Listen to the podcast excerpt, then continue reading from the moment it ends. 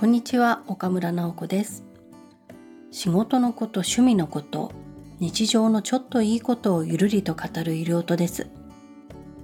今日も毎月恒例のコラボ企画大阪在住のサックス奏者林幹彦さんとのコラボ第3弾をお送りします。今回は林さんが最近使っている楽器篠笛竹でできている横笛のお話を詳しくお聞きしました。なかなか自分ではチャレンジしたことがない楽器なのでまあどんな仕組みでどんな音が鳴るのかどうやって練習するかっていうのもお話を聞いてみました。詳しくは本編をどうぞ。笛が 70g ぐらいなんではい。軽い方。全然軽いですよ。こんなもう何の重さも感じないレベルですけどそれでも結構なるからすごいなっていうのとちょっと今はこれを割と真面目に練習してます。えー、あじゃあでもフルートとももっと違う。似てるけど違うんですよね。なんでしょうね。乾いたというか硬質竹だけど硬い音がしますね。音が高いかな。まあお祭りのお祭りの笛ですよねピーヒャラピーヒャラ上の方で鳴ってるような。厳密にはハーモニカと同じでいっぱい種類があってはい。キーによって何々調によってこう笛の長さが変わってお祭り上司用の笛っていうのはもうちょい短いとか。なんかねあの鳴る音がもうそもそも違うんですよ。高い音で人混みの中でも通るよっていう意味で短いんですかね。そういうのもあるとは思うしこの今僕持ってるやつは西洋音階と同じ八王朝ってドレミファソラシドが鳴る調子の笛っていうのとうんまだ調べ始めて間もないですけど関東ですとね浅草あたりにいっぱいあるみたいですね。ああやっぱりそういう場所でお店あるんですね。あるみたいですね。太鼓屋さんと笛屋さんがはいっぱいあるみたいで、へー。じゃあ笛コレクターになる可能性も高い。いやー大変な沼になりますよそれは。きりないじゃないです気もんね。にないのともう職人さんと一対一で作るみたいな話になってくるから。それヴィンテージもあり得るんですか？ヴィンテージもあり得るんじゃないですかね。うんまあ名工がいると思いますよね。何年も経ってる笛の方が柔らかい音がするとかそういうのうもん。でもそれこそ保管状態によるだろうからまあでもいいように枯れてきてる笛の方が新品よりはいいかもしれないけれどまだそれが分かるレベルではないので全然。ああそうなんですね。まあ遊び山山に持って行って何か奏でられるようで練習してるって感じですね。笛の師匠もあんまりいない感じ。誰かに習うっていう手はあるんですか？大阪にねどれぐらいいらっしゃるのか分かりませんけれどまあいこんな時代ですからオンラインもあるんでしょうけれあどー。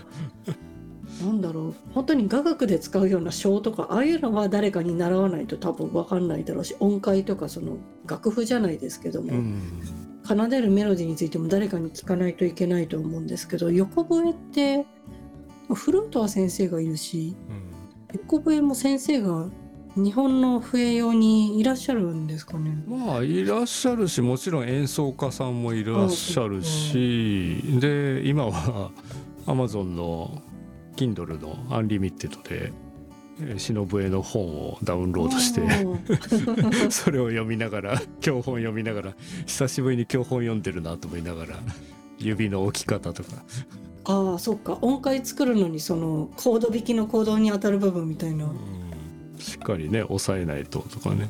なんか持ち方の所作というかね。楽譜は西洋音階と一緒なら普通のスコアがあったらその音符でオタマジャクシに沿ってやればできなくはない。できなくはないんですけれど本当のなんでしょう和の楽譜はね漢文みたいな感じで縦書きなんですよ。なんか見たことあるけど絶対解読不能なへえと思って「トーリャンセ」とかね。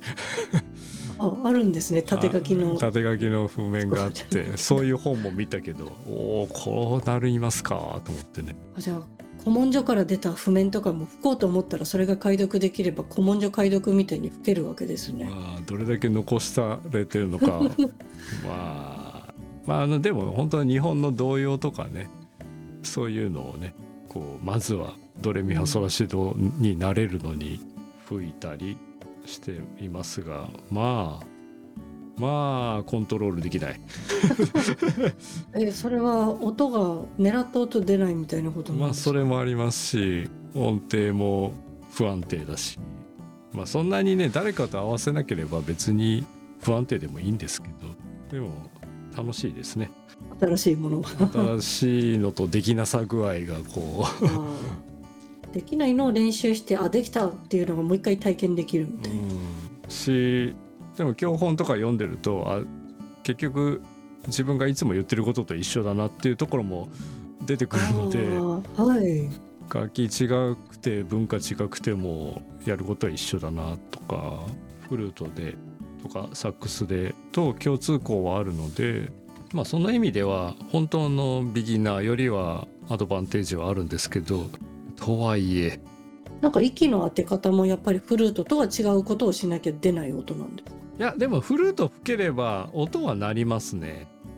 うんなんとか。いい音にするには違うやり方があるんですか？いいよだから忍笛らしさの音にしようとすると綺麗な音っていうよりはブレスノイズが入ってる音の方がらしかったりするんですよね。思ったより素朴な音っていうんですかね。なんか飾りっ気のない感じというか。そんなのも鳴るしこれオクターブ上げるとなんかだいぶ印象変わると思うんですけどっていうのがまあ結構お腹使うし鳴らないものを鳴らせるためのパワーが結構いるんでフルートとは違う軽い。フルートってやっぱり金属だからちゃんと鳴るんですよね。鳴りやすい環境が整ってる。変な例えですけど太陽があってコロナって出てたりするじゃないですか、あのコロナの量がフルートが多い感じがする。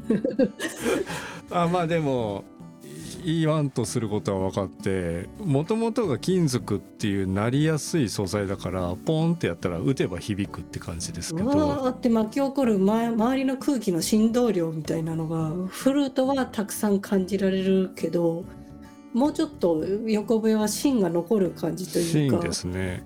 なんかコロナ少なめ太陽みたいな。だからって大きい音出そうと思えばまあこっちの息を増やせばなりますけど。うん高い音はやっぱりすごい通る感じがしますね。カーンってきますよね。カーンってきますね、まあ、芯があるから余計になんかこうブスってくるような。これをねお山で吹くとね びっくりするぐらい響くんでね。ちょっとね。楽しいですか？た楽しいのと緊張感があります。どっかに届いてるこれみたそいうなどこまで届いてどこまで聞かれてんだろうと思いながらそしてまだ全然うまくないしあのいろいろ音間違えるから。なんか近所の山に登ってそうな人のツイッターとかどこどこ山に登った笛の音とかで検索したらキャッチしてる人誰かいるんじゃないですか？まだそこまでねこうあれですけど。山笛って言ってツイッターでその日に行った日のツイートをやったらこれは俺の音が届いてるかも。だってあの中山の中きっと何百人かいはいますよね。ね見える範囲にはおそらく登ってる方いるはずだから。結構聞こえるんですよね。あの逆に自分が登ってる時に対岸の山からなんか太鼓と笛でちょうどお祭りの練習してるみたいな感じの音が聞こえてきたことあって、合わせたら楽しそう。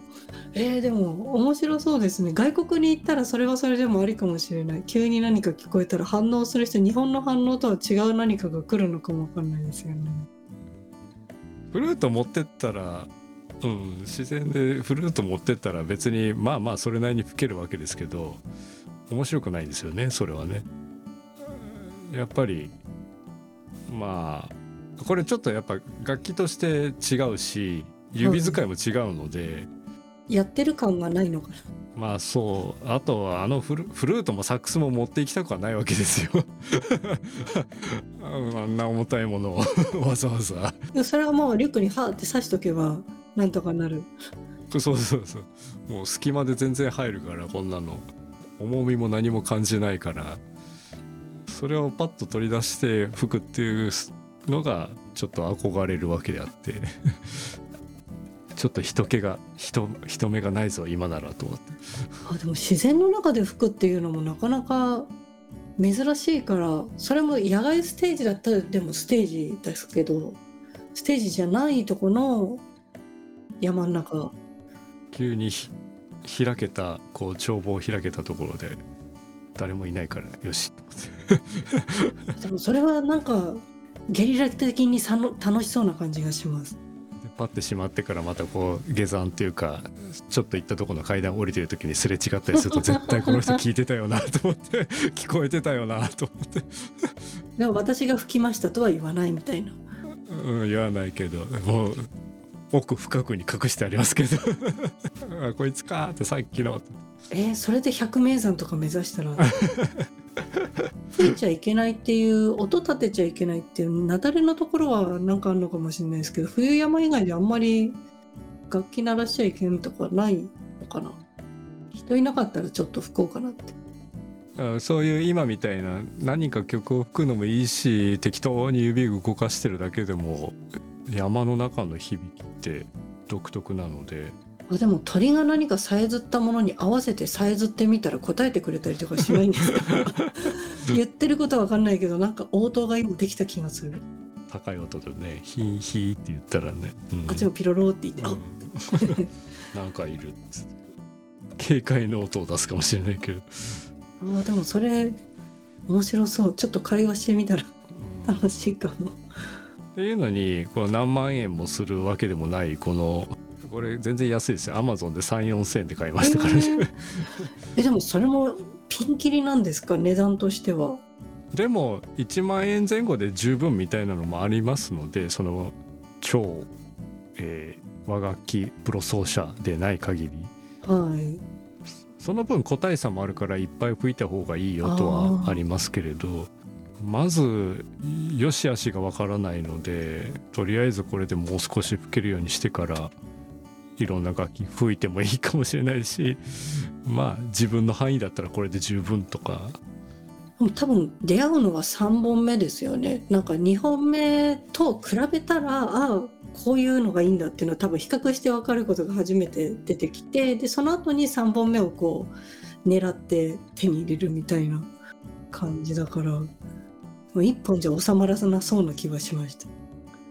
目指すところは自分でもそれで作曲して演奏してライブでも使えたりもう体の一部としてサックスのように扱えるみたいのが目標ですか？まあ使えるのは目標ですけどライブしようとは全然思わないですね。はいもう山行って吹ければいいです。山用。うん。むしろ本当外用でなんか本当外で楽器を吹くってまあ持っていくのが大変っていうのがありますけどこの軽さは魅力的だなと思って。なんだろう吹いた時の気持ちって露天風呂入ってるみたいな感じなんですかね。開放感が、開放感。うん、自然と一体化じゃないけど今までは屋内とかステージとか作られた場所だけどそうですよね、開放された場所で吹くっていうのは。だから今家でこうやって練習してても外で同じ音吹くとあまりの響き具合におののくんですよね。へえちょっとびっくりして。あでも山で吹くのと海で吹くのはまた違いますよね。海って吸い込まれちゃうのかしら？海はねうんこの間やったんですけど全然聞こえない。海負けするみたいな。あの風で持ってかれて。そうか反響するものがないと。こんなに空間がないから全部散っていくっていう。海に向いた楽器ってなんだろう？太鼓ぐらいじゃないとダメなのかな？やっぱウクレレじゃないですか。ああウクレレは海向けなんだ。浜辺の感じがしますけど。そうか。そうですね。上は海で生まれたっぽくないですもんね。